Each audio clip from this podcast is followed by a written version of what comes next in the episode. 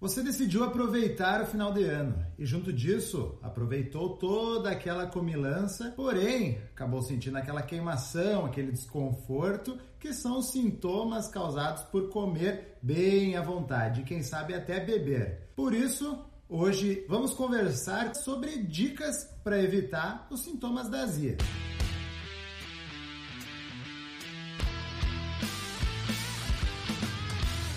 Fala pessoal, aqui é Kairan Rios. Eu sou o Rodrigo Constantino. E esse é mais um episódio do Conexão Saúde e Performance, o podcast que estreita caminhos entre a sua saúde e a sua performance. E hoje estamos aqui com a médica Caroline Canabarro Cáurio. Uma salva de palmas para a Carol.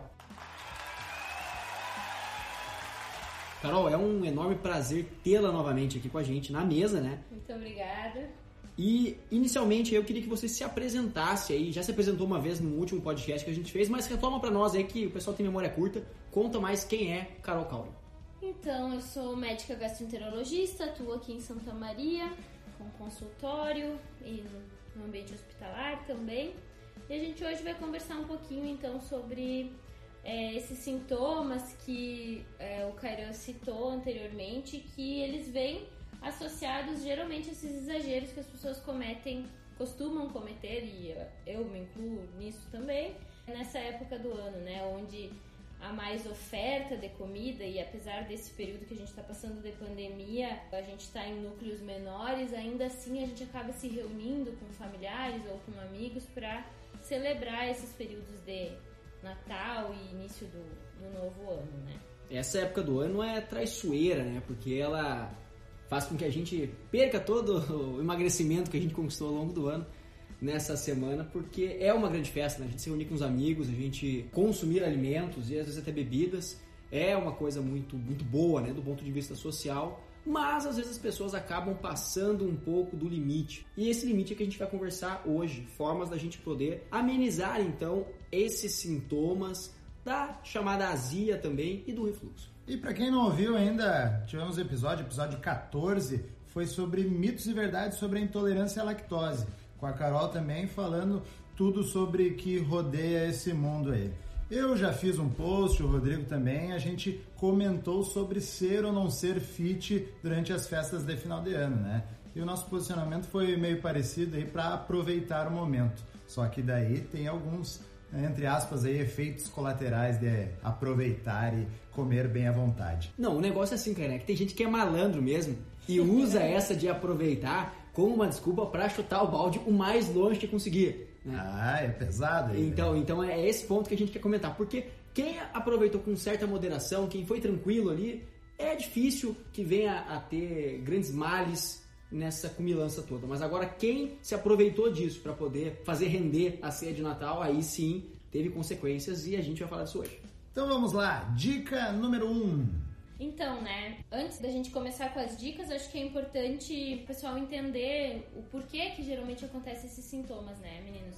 Então, as principais reclamações que chegam até mim são as de azia, de queimação no estômago, a regurgitação, o famoso refluxo, né, que são sintomas que estão relacionados à doença do refluxo gastroesofágico muitas vezes, mas às vezes eles só estão relacionados mesmo aos excessos que as pessoas acabam cometendo pontualmente nessa época.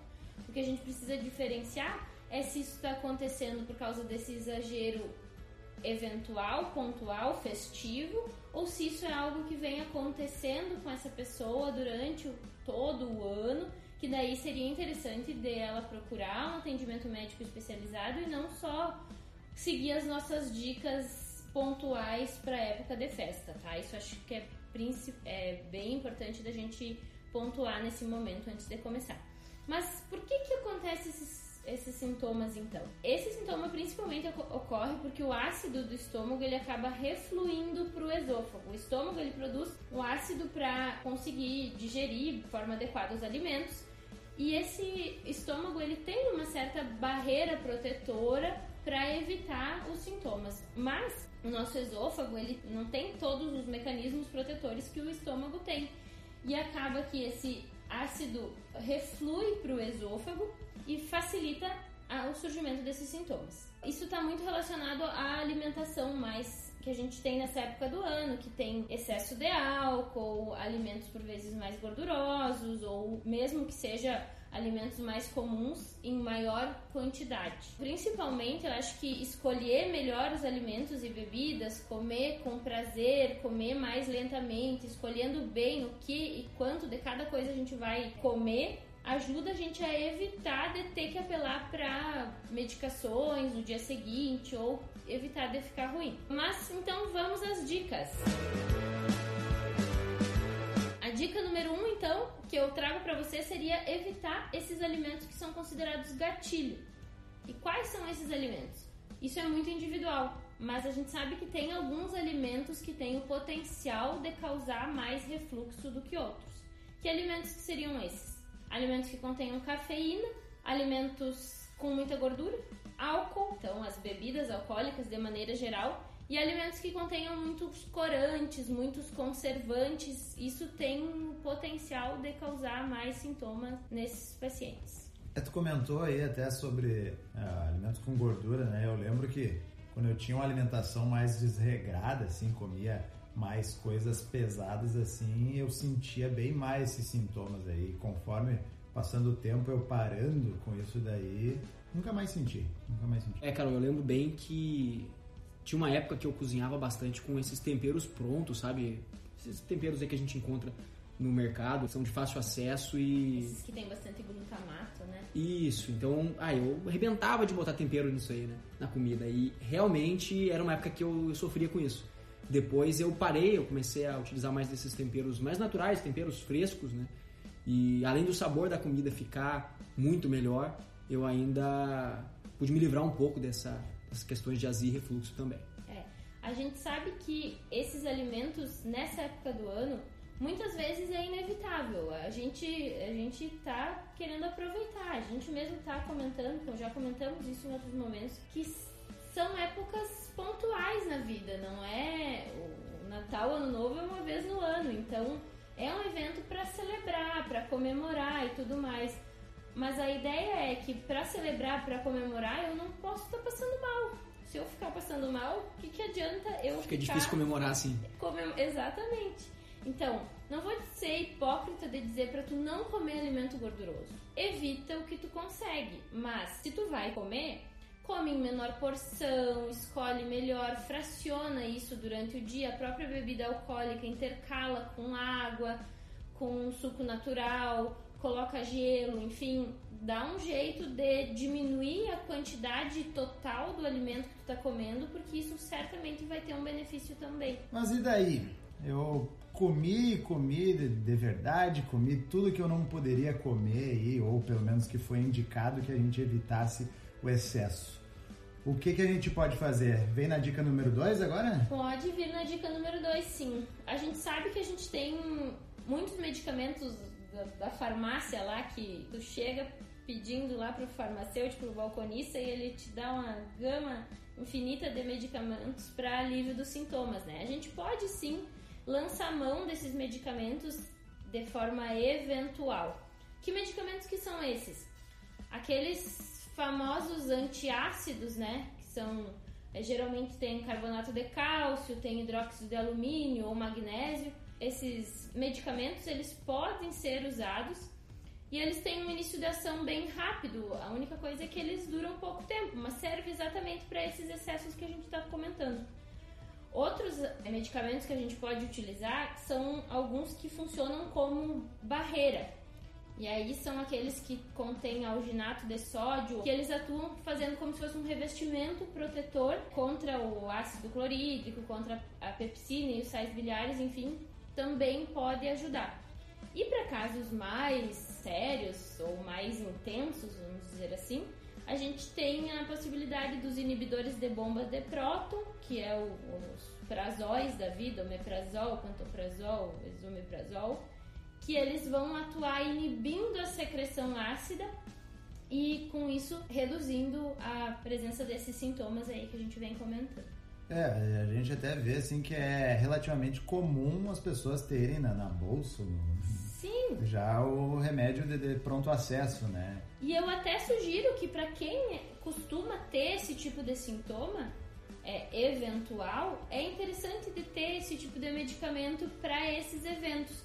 Ah, eu sei que eu vou comer, eu sei que eu vou beber hoje, então talvez seja interessante já fazer o uso de uma medicação dessas para evitar o sintoma. Claro que nós estamos falando pontualmente, não é? Não estou falando de fazer automedicação sem consultar. Então é, é algo para uma vez no ano se fazer. É, é importante pontuar aqui que não é não é para ser sempre, né? Tu ah, não, tá tranquilo. Posso comer o que eu quiser, só tomar o remedinho. É. Tá tudo tranquilo, né? Mas voltando um passo atrás aqui, Carol. As pessoas, elas desenvolvem esses sintomas, umas mais que as outras. Como é que funciona assim? Tem pessoas que podem comer à vontade e não vai ter nada, não vão sentir nada. É muito individual? É que na verdade o que, que acontece, né? Esses sintomas de regurgitação, de azia, que é o que a gente chama é, de pirose, né? O termo técnico, eles ocorrem por conta do refluxo do ácido do estômago para o esôfago, que não tem aquelas proteções que eu falei. Né? Isso é fisiologicamente acontece. Toda vez que tu vai comer, um pouco do ácido vai refluir do estômago para o esôfago. Acontece que a gente tem o esfíncter esofágico inferior que atua como uma válvula, que ele acaba se abrindo para o alimento passar e depois ele se fecha. Em algumas pessoas por algum defeito anatômico, em outras pessoas porque comem muito rápido, porque comem comidas muito gordurosas ou excesso de cafeína, essa válvula pode não se fechar de forma mais adequada e isso facilita também o refluxo. Pacientes que tenham hérnia hiatal, que é uma alteração anatômica ali, a hérnia de hiato, não sei se vocês já ouviram falar, Sim. também tem esse refluxo ácido do estômago facilitado. Se esse ácido reflui por um curto período, nas 24 horas, muito dificilmente o paciente vai ter sintoma. Agora, tu tá expondo com alimentação excessiva, com é, excesso de álcool, tudo isso que a gente faz nesses momentos acaba sim fazendo com que esse refluxo antes fisiológico se torne patológico e com isso doloroso. Tá, mas a, a, gordura em si, os alimentos que têm gordura, eles são muito saborosos, né? O porquê que eles causam isso? Por que, que eles trazem, da mesma forma que trazem o bem, fazendo a gente sentir prazer, trazem o mal? Tu tem um preço, né? Eu acho que é, é tem o um preço. Por que que acontece isso? É, na verdade, os alimentos gordurosos, eles acabam permanecendo mais tempo no estômago e com isso aumentando a, a secreção ácida e com isso acaba piorando o sintoma, né? Ele fica mais tempo lá no, no trato digestivo e acaba aumentando a acidez. Então vamos para a dica número 3, Carol. Então, a dica número 3 é: bom, exagerei, já fiz o que não podia, comi demais, comi muito rápido, enchi a barriga de gordura e de álcool. E agora, o que, que eu faço? Vou acordar às três da madrugada com dor. Já sabe que vai acordar mal, né? Já sei que vou acordar mal. Então, algumas dicas pra gente tentar pelo menos melhorar o sono, dormir um pouquinho melhor se exagerou, né? Então, uma das coisas que a gente sempre orienta os pacientes com refluxo e para esses pacientes que têm esses sintomas nessa época do ano é interessante também, é elevar a cabeceira da cama. Então, colocar lá no pezinho da cama, né, um, dois tijolos, ou então elevar o, o colchão um pouquinho, ou colocar pelo menos um travesseiro a mais. Não colocar muitos travesseiros, porque pode apertar uh, também, fazer uma pressão abdominal maior.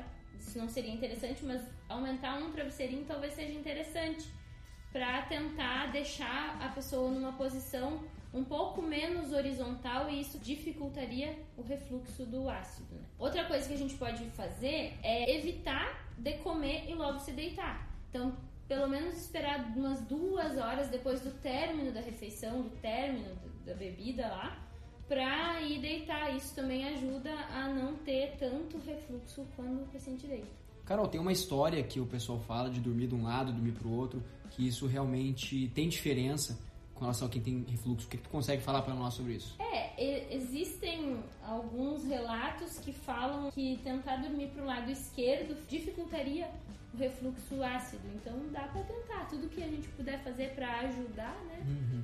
É, agora faz mais sentido, assim, o meu pai, ele tem refluxo, né? E daí eu já vi ele dormir mais inclinado, assim, eu não entendi o porquê, agora faz mais sentido. É o dormir sentado, o famoso dormir sentado. Dormir sentado. Então vamos para a dica número 4, a última, derradeira. E a dica número 4 é mexa-se. Eu sei que todo mundo foge da academia nessa época do ano, né? Mas nem que seja uma caminhadinha para estimular os movimentos peristálticos seria interessante. Uh, roupas menos apertadas também ajudam, porque isso uh, a pressão na região abdominal acaba facilitando também o refluxo e o surgimento dos sintomas. Então, nada de ficar se espremendo em roupa muito justa. Então, eu vou dar uma dica número 1 um em cima da dica número 4, é. que é o seguinte: tá fugindo da academia, tu realmente não quer ir e não tem problema nenhum.